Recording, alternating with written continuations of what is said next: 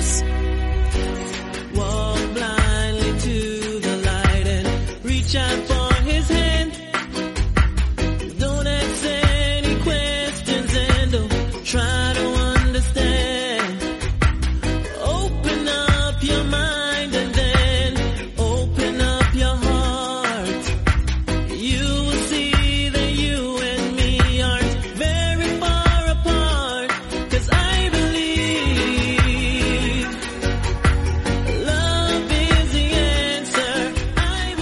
Buenas a todos, bienvenidos a una nueva edición de MM Adictos. Hoy es 13 de octubre, ya sabéis quién os está hablando, Nathan.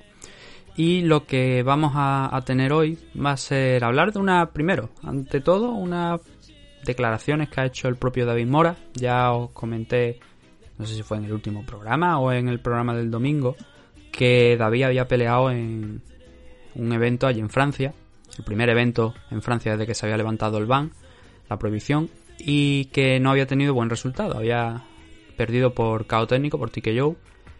Y luego, eh, en la última hora, han salido unas declaraciones por parte suya que son bastante importantes y bastante polémicas, no lo vamos a, negar, y que son muy interesantes. Y adelanto que vamos a, primero, a leer, vamos a hablar hoy de esas declaraciones y vamos a intentar tener en semana que viene o en los próximos días a David Mora aquí para que nos explique un poquito qué es lo que ha pasado.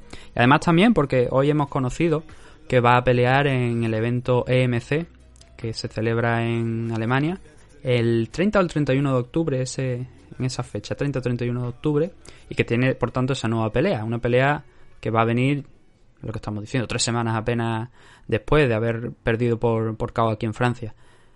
Además, vamos a hablar también del próximo evento de Bellator que se celebra. Ya hablábamos de Bellator, pero hoy vamos a hablar otra vez de Bellator porque tenemos dos peleas medianamente interesantes, especial, especialmente la del main event, en el evento que Bellator va a celebrar el 15 de octubre, dentro de dos días. Y es un horario especial, eh, forma parte de ese acuerdo de la CBS que han firmado ahora nuevo y, le han dado el horario de los jueves, cosa que es positiva. Ahora hablaremos sobre, sobre ese tema. Pero antes de, meternos con eso, vamos a, por supuesto, ya lo sabéis, nuestros patrocinadores, en concreto, Dragons, la comunidad Dragons, dragons.es, Dragons acabado en Z, ¿vale? dragonz.es. ¿Qué tenéis ahí? La comunidad Dragons, desde 10 euros al mes, 12 si queréis la revista en papel, si solamente queréis la revista en formato digital y tener acceso a todo el archivo, son 10 euros al mes. Tenéis más de 1000 vídeos, más de 700 clases de diferentes tipos de artes marciales, entrenamiento físico, grappling y MMA y muchas, muchas, muchas disciplinas. Además de otra serie de ventajas por formar parte de la comunidad Dragons, como es un 15% de descuento en los productos de la marca Dragons, gastos de envío gratuitos y un 50% de descuento en eventos, seminarios que estén coorganizados por Dragons. Por supuesto, también podéis seguir el podcast de Nacho Serapio en su canal de YouTube El Guerrero Interior todos los días, también a través de la web dragon.es. Todos los días, de lunes a viernes, emite un nuevo programa hablando de diferentes temas. Algunas veces toca también el tema de MMA, pero otras veces toca temas muy interesantes como pueden ser películas de, de artes marciales, eh, gente que sean practicantes de diferentes artes marciales también. A lo largo de la semana tiene bastante eh, contenido, mucho en su canal de YouTube El Guerrero Interior. Así que ya sabéis, si queréis más información sobre la comunidad Dragons, solamente tenéis que visitar la página dragons, dragonz.es. Y por supuesto también las vías de contacto, donde podéis enviarnos a nosotros vuestros mensajes, vuestros comentarios, vuestras ideas. En mmadictos en Twitter, mmadictos en Facebook, mmadictos.gmail.com por correo electrónico, mmadictos TV en YouTube, también en Twitch, es lo mismo, mmadictos-podcast en Instagram y por supuesto podéis escucharnos en Spotify, en Evox y en Apple Podcast. Además, hemos empezado otra vez a subirlo el programa a la página web, mmadictos.com, así que si lo queréis encontrar más orga- organizadito sin tener que pasar por Evox o algo, ahí lo tenéis. Que también es el, o sea, me refiero, el reproductor de Evox, pero a lo mejor lo encontráis más organizado a través de la página web, mmadictos.com. Ahora sí, ya vamos a empezar con el primero de los temas que tenemos para este programa, que es el de David Mora.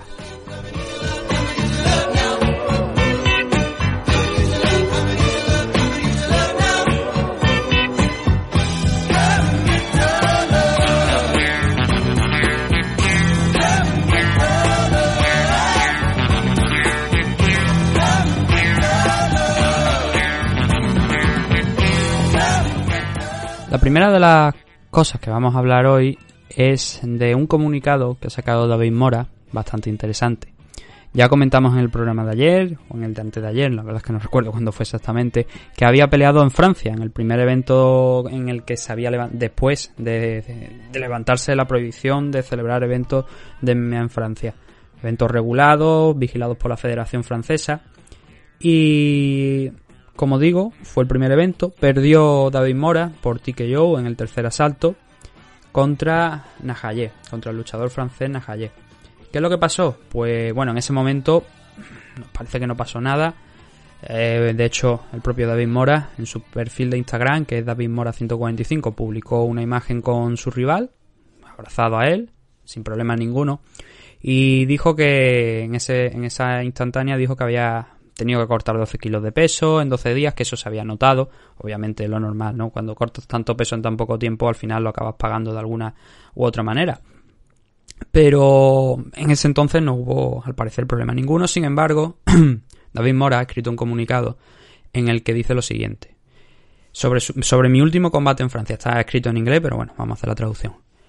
Como podéis ver, los nudillos de mi oponente están cubiertos en cinta y como todos sabéis, este vendaje es ilegal. Durante el combate sentí que la fuerza de los golpes de mi oponente no correspondían con otros, otras habilidades atléticas de suya, de, su oponente.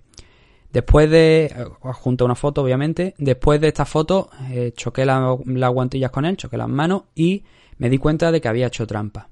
Nunca he cuestionado una decisión, pero en esta ocasión creo que es completamente injusta. Mi equipo escribió una queja formal a la Federación eh, Francesa de MMA sus leyes establecen que esta irregularidad en el tema de los vendajes llevan a una descalificación por parte del, que realiza esta, esta ilegalidad. Espero que las normas sean aplicadas ya que no merezco esta injusta derrota en mi récord. No merezco esta injusta derrota en mi récord. ¿Qué podemos decir? O sea, las normas son claras y en esta ocasión las fotos están ahí y se ve que lo que dice em, David, pues es verdad. Se han dado cuenta, lo han denunciado a la Federación Francesa de MMA y esperemos pues que esto pues, tenga resultado y que no miren para casa, porque al final la demostración, la prueba de que eso no se ha hecho bien está ahí, hay fotos donde se, se nota. Lo grave quizás a lo mejor por suerte están esas fotos, si no, tendrías que fiarte de la palabra de los encargados de revisar esa, esos vendajes, árbitros, em, de los árbitros que se encargaron de revisar esos vendajes. Y ya tuvimos aquí una vez a Oscar eh, Panadero hablándonos del tema de los vendajes, de cómo él ponía mucho énfasis en eso, se concentraba bien, se centraba bien a la hora de preparar a algunos de sus luchadores para ver que eso estaba en orden. Y si no se han cumplido las normas, obviamente no se han cumplido. Y eso tiene que llevar un castigo por parte de, la Federación Francesa de MMA, que es la que regulaba este evento. Veremos si eso es así. Desde luego estaremos atentos a más publicaciones de David Mora. Y ya digo, espero poder tenerlo aquí en los próximos días o la próxima semana para que él nos comente de primera mano qué es lo que, qué es lo que ha pasado. Que no solamente tengamos esta, estos minutos aquí en los que he leído su comunicado, sino que además tengamos la oportunidad de hablar con él. También porque no es solamente, no está solamente de actualidad por esta pelea, sino que además, como os he dicho en la primera parte, en la introducción del programa, va a tener un próximo enfrentamiento en EMC, en EMC, Elite MMA Championship, en un evento pues que entiendo que no sé la localización ahora mismo, pero se, supongo que se va a celebrar en, en Francia, eh, digo en Francia, perdón, en, en, Alemania, que es donde tiene la sede de la compañía, y que se va a celebrar el 31 de octubre. David Mora se va a enfrentar a Ahmed Abdul, Abdulkadirov. Entiendo, creo que esta pelea ya estaba preparada o pactada. ¿Por qué digo esto? Porque veo que aquí en, el récord de David Mora figura que es un 5-2, cuando según la última derrota sería un 5-3. O al menos según eso es lo que dice Tapology. Entonces entiendo que esta pelea estaba preparada ya de antes y o no, quizás no, sino simplemente pues que no han actualizado por lo que sea aquí el récord. Su rival tiene un 6-1, Ahmed Abdul, Abdul Kadirov y es austriaco. Entonces veremos, estaremos atentos a ver qué es lo que conforme vayan pasando las semanas, ya digo, iremos viendo un poquito más y a ver si podemos tener aquí a David para que nos hable de, este evento, de esta pelea. A mí, cuando lo, he visto, me ha parecido un poquito pronto, quizá a lo mejor, por el tema de. acaba de ser finalizado hace unos días, pero si él se siente bien, al final el propio luchador es el que tiene la última palabra. Si él se siente bien y está listo para pelear otra vez, ¿por qué no? no? Además, me, me ha alegrado especialmente de ver a un español aquí en esta compañía, porque MC está creciendo bastante fuerte. Y cuando determinadas compañías cuentan con el apoyo también de gente que también lleva el departamento de prensa de KSW, pues llegan más lejos, hay más información, hay, aparecen en más páginas, hay más movimiento. Entonces la participación aquí de David Mora es bastante buena. Fijaos lo, que os estoy diciendo. Peleó hace unos días en el UFC Fight, en el UFC Fight Pass. Ahora va a pelear. Este evento también se va a poder ver, se va a poder seguir por Fight TV pero va a pelear también en otra compañía que es emergente y que va a tener una exposición bastante interesante. Así que la mejor de las suertes para David en esta nueva aventura, en este nuevo combate que tiene en cuestión de 18 días. Y vamos a ver si, si funciona la cosa. Os lo que os digo, vamos a intentar a ver si podemos tener aquí a, a David para que nos explique un poquito cómo fue ese combate de Francia, la polémica que ha surgido y también cómo afronta este nuevo reto en Elite MMA Championship.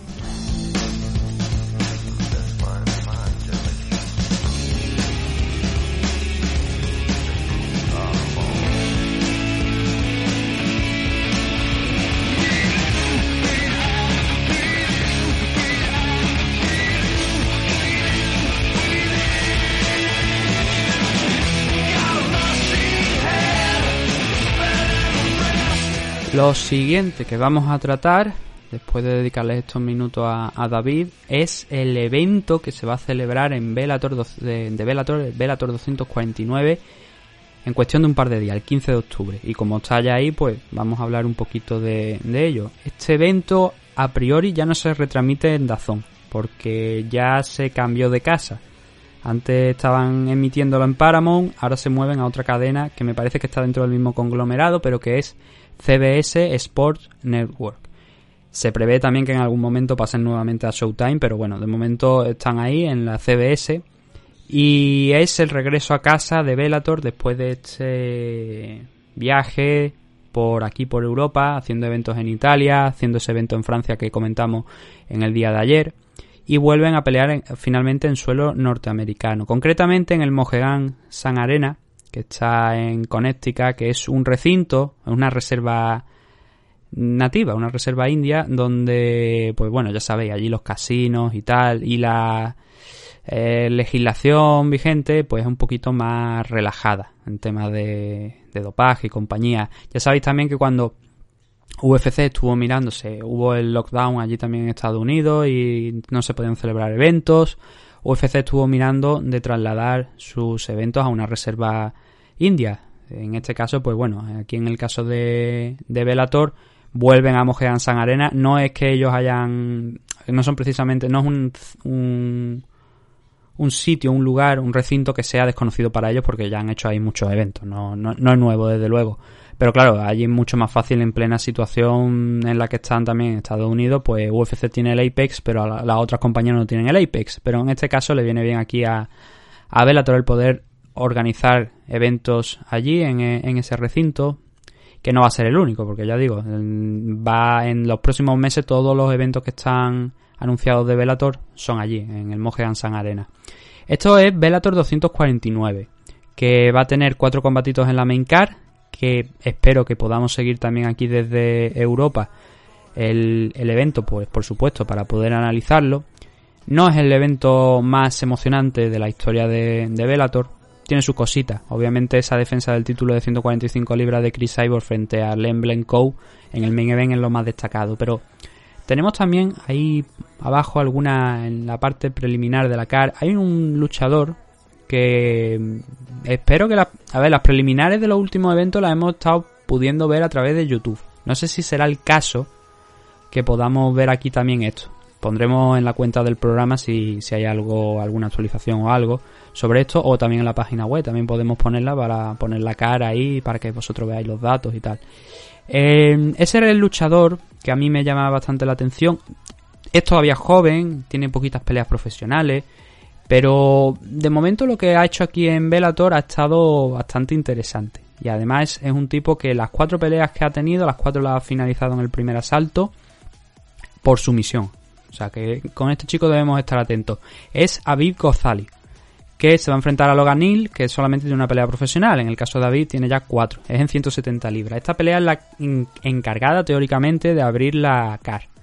Así que creo que debemos... Esta ya digo, Aviv Gozali creo que es un luchador que a mí de momento lo que he visto de él me ha gustado y os recomendaría que le echarais un vistazo. Lo mismo me sorprende, no y pierde, pero sus cuatro combates anteriores, todos los combates que ha tenido profesionalmente han sido en Bellator y, todos se cuentan, como digo, por victorias por, por sumisión, así que os recomiendo que le peguéis un vistazo. También aquí va a haber en este combate, en esta car, un combate entre Kartin Milender contra Joe Skilling. Ya Joe Skilling es un, un clásico, no solamente de, por supuesto, de aquí de, de Bellator, sino también como no podía ser de otra manera, del mundo del kickboxing. Un luchador que ha pasado por Glory, que ahora estaba peleando también para Bellator Kickboxing. Desde luego, una de las grandes figuras de, la compañía. Y además, un clásico, como digo, de, del, mundo del kickboxing. Yo creo que casi todo el mundo conoce, más o menos en cierta medida, a Joe Skilling. Y Carter Millender iba a hacer aquí su tercer combate en Bellator. Pero no le han dado la licencia, al parecer, a Joe Skilling. Cosa curiosa, la verdad y no, sé exactamente el problema que ha habido, pero no le han concedido la licencia y no va a poder ser ese combate. Pero aún así, quitando ese combate inicial que he dicho que hay que ponerle el ojo aquí a Vic Gozali para ver cómo progresa, tenemos a Saad Awad enfrentando a Mandel Nalo, un Awad que también es un clásico de aquí de Bellator, prácticamente toda su carrera, gran parte, la mitad de su carrera la ha hecho aquí en la compañía, pero que ahora viene con cuatro derrotas consecutivas frente a Benson Henderson, Brandon Girth, Goiti Yamauchi y Paul Dilly, y que ahora intenta volver a la senda de la victoria contra un luchador con un 7-1 de récord y que está haciendo aquí en Bellator su cuarto combate, pero que viene con una derrota frente a Kilis Mota el año pasado. Un añito entero sin pelear para, para su rival, para Mandel Nalo, canadiense, del gimnasio del Tristar, también, de allí, del de Joe. Pierre, Firia Zahavi y compañía. Y que vamos a ver cómo ha progresado durante este último año.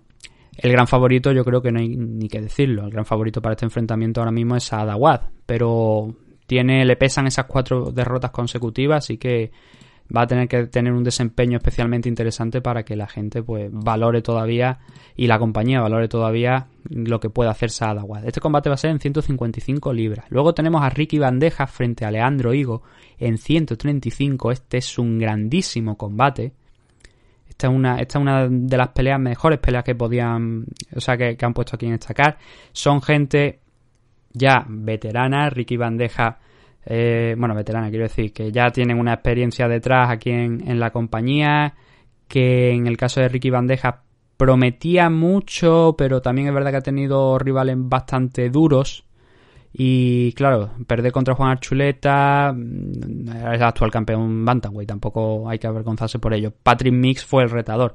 Ahora mismo, eh, Ricky Bandeja viene con una derrota contra Sergio Petty en este año, en julio, cuando empezó otra vez Bellator a hacer eventos. Y en el caso de Leandro Higo, lo hemos visto en alguna ocasión ser contender también por el título de, de Bellator frente a Darion Caldwell, además por supuesto de su paso por The Ultimate Fighter. Dos grandes luchadores para un combate que se va a disputar en las 135 libras, completos los dos. Ricky Bandeja es un striker, tiene, tiene una buena potencia de golpeo y Leandro Higo también le hemos visto que puede funcionar eh, arriba, pero que es un tipo en un principio algo más completo y que seguramente lo más probable a lo mejor es que Leandro Higo busque llevar la pelea al suelo, controlarla y que Ricky tenga que hacer lo mejor de él para mantenerla arriba o igual, quién sabe, saca algo también de Gremlin para sorprendernos un poco, pero en principio debería ser un striker contra un grappler bastante decente. Patrick y Pitbull frente a Jalel Willis es el coming event de la noche en 155 libras. Ya sabéis que su hermano está todavía peleando en el, en el torneo Featherweight y que mm, en el caso de Patricky Es el primer combate que va a tener en este año después de haber perdido contra Tofik Musayev en la final del torneo Lightweight de Rising. Perdió ese combate y ahora va a tener que pelear contra Jaleel Willis, lo cual creo que es una mm, a priori bajada bastante de nivel, porque si hablamos de los últimos rivales de de Freire en Bellator, estamos hablando de que venía antes de perder contra Musayev con una racha de 7 combates, 7 victorias consecutivas en 7 combates y casi todas por finalización, quitando un par de decisiones, casi todas por finalización. Con lo cual, oye, eh, Musayev está a un magnífico nivel, pero quizás aquí Jalel Willis, como digo, no es el rival más idóneo. Para volver, sí, bueno, pero no el más idóneo. Estamos hablando de un tipo que ha ganado el cinturón welter en la LFA y que ese precisamente esa victoria por el cinturón fue la que le mereció el llegar aquí a, a Bellator. Hay nivel, sí. Patrick es superior. a priori sí. A priori eh, debería ser superior y debería ser el favorito para ganar este combate. Pero también tenemos que ver a lo mejor cómo afecta ese parón de casi un año que ha tenido y ver si ya el Willis que viene de ganar el cinturón de la LFA en agosto, en qué momento de forma se encuentra. Se encuentra más activo, a priori mejor y, veremos si no le supone más de un problema a uno de los grandes luchadores. los dos hermanos Freire son quizás dos de los, de los hermanos más conocidos junto a Nick Diaz y Nate Diaz. Y luego Mikuru, Asakura y Kai Asakura son pareja de hermanos. Los pueden encerrar en un sitio seguramente si quiere hacer un torneo entre los seis y veremos algo bastante divertido. Y claro, hombre, Patricky tiene ya una serie de, de galones aquí en la compañía. Y lo normal es que él sea el favorito Nunca se sabe, veremos.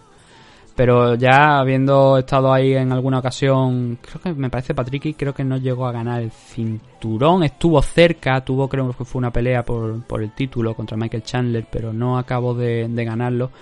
El hermano sí que lo, lo logró y pero bueno es igual de tiene el mismo nivel que el hermano y probablemente veamos un, un, combate interesante donde quizás aquí la incógnita va a ser descubrir a el Willy, digamos, porque no lo hemos visto en las grandes ligas, en Bellator, en UFC, simplemente lo hemos visto en la LFA, que es la teóricamente la granja, ¿no? Que siempre decimos la granja de, UFC, la, para crear talentos nuevos. Y curiosamente, eso es una buena noticia, ¿no? Que veamos a gente de la LFA aquí, que no den ese salto a, UFC, sino que estén optando también por firmar aquí en estas compañías. Eso te permite desarrollar nuevo talento. Lo que pasa que, claro, si directamente le pones a Patrick y Freire, igual te lo carga. Main event de la noche, alguien que sí que se va a cargar, aquí va a salir alguien seguramente en camilla, a priori. Chris Cyborg enfrentándose a Arlene Blenko, una chica que, bueno, suma tres victorias consecutivas aquí en Bellator, Amber Leibrock, Amanda Bell. Ninguna de las dos suena ahí, me parece, la campana, pero Leslie Smith sí. Leslie Smith sí que os tiene que sonar una luchadora que ha pasado por, por Invicta, por UFC y que quizás no tuvo todo el éxito que merecía, o sea, que merecía, que, que, ella esperaba, pero tuvo sus victorias positivas dentro de, de, la compañía, de UFC. Ahora aquí en Bellator se sienta con un 2-1 de récord, con una victoria frente a Sidney Kavanagh, esa derrota frente a Arlen Belenko y contra Mandabel. Lo cual, Leslie Smith, era lo importante, era lo que quería decir, eh, era una rival importante para entrar aquí. Obviamente no es Julia Bath. Yo creo que a todo el mundo, más quien menos considera que la única rival que tiene Cyborg en Bellator ahora mismo es Julia Bath.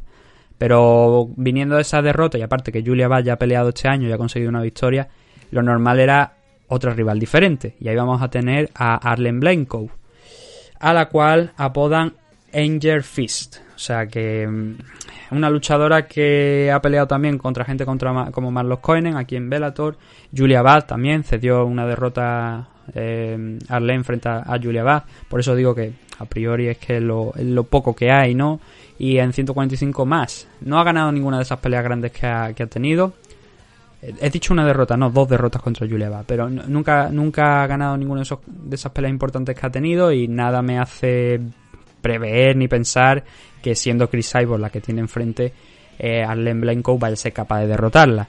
Luego a lo mejor suena la flauta, pero a priori no.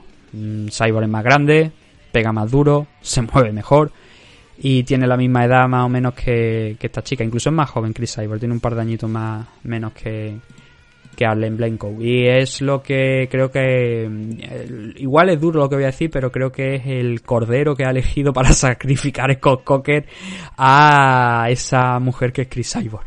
Entonces, poquito, no creo que dure mucho el enfrentamiento, pero igual nos sorprenden. Si nos, si tenemos, mira, pues si tenemos, por ejemplo, en cuenta los rankings de la división Featherweight que hace Tapology, Arlen Blencow está en séptima posición, en las 145 libras.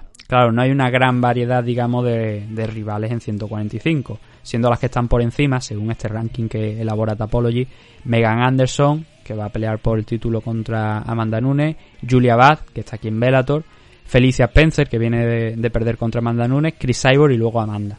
Entonces, como no hay muchas opciones, al final Arlen Blencow, que viene con esa racha de tres combates consecutivos, eh, se ha ganado la oportunidad. Pero claro, ¿está a nivel de Cyborg? No. Entonces, ¿qué podemos esperar? Pues seguramente una finalización por la vía rápida, primero, segundo asalto, y a lo mejor luego nos sorprende y es capaz de llevar a una decisión, o incluso, oye, ¿por qué no? Esto es MMA, arrebatarle el título. Pero, obviamente, no es lo previsible.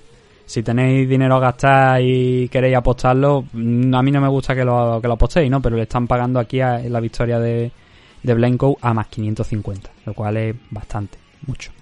Este evento, como digo, se va a celebrar el 15 de octubre, dentro de un par de días, y al día siguiente o el sábado intentaremos comentar, aunque sea esos cuatro combates principales, ver cómo han ido, alguno también por ahí, como he dicho, el de David González, o algún otro caos que hubiera, o, sumisión, o combate en general disputado, pues también lo, os lo recomendaríamos y hablaríamos de él. Pero en principio esos cuatro son los más interesantes, son los de la main card. Awad frente a Mandel Nalo, Ricky Bandeja frente a Leandro Higo. Este combate es bastante bueno, vuelvo a insistir. Patrick y Pitbull contra Jalil Willis. Patrick Pitbull Freire contra Jalil Willis es un combate que, como digo, es una incógnita quizás por parte de Jalil Willis. Aunque eso de que sea campeón en 170 bajando a 155 puede ser un factor interesante también de cara al enfrentamiento con Patricky. Y luego ese Chris Cyborg frente a Arlen Blenko.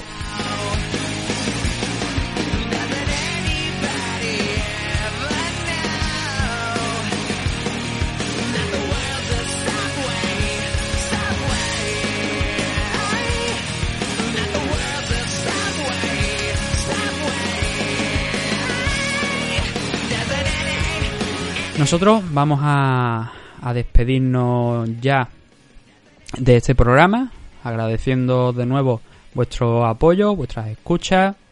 Hemos entrado en los mil primeros de, programas en Evox, lo cual es algo positivo y todo es gracias, por supuesto, a vosotros. No voy a decir, como dice Lander en la serie The Voice, vosotros sois los verdaderos héroes, porque en ese momento no suena verdad lo que dice Lander. Pero sí agradeceros, por supuesto, vuestro apoyo, vuestras escuchas, vuestros comentarios, vuestras preguntas, que ya sabéis dónde dejároslo. Dejarnos las preguntas en los comentarios. Y nada, volveremos mañana con más MM Adictos, o sea, más eventos, más análisis, más combate y más MM Adictos. Sí, esta es una frase catchphrase que se dice que me he sacado de la manga, pero claro, tengo que decirla bien. No la tengo escrita, ¿eh? No, no me seáis, no la tengo escrita. Me salió el otro día de, cabeza, de mente y, digo, bueno, pues mira, ya la voy a, a utilizar para acabar siempre este programa. Así que un saludo a todos y nos vemos con más MM Adictos mañana.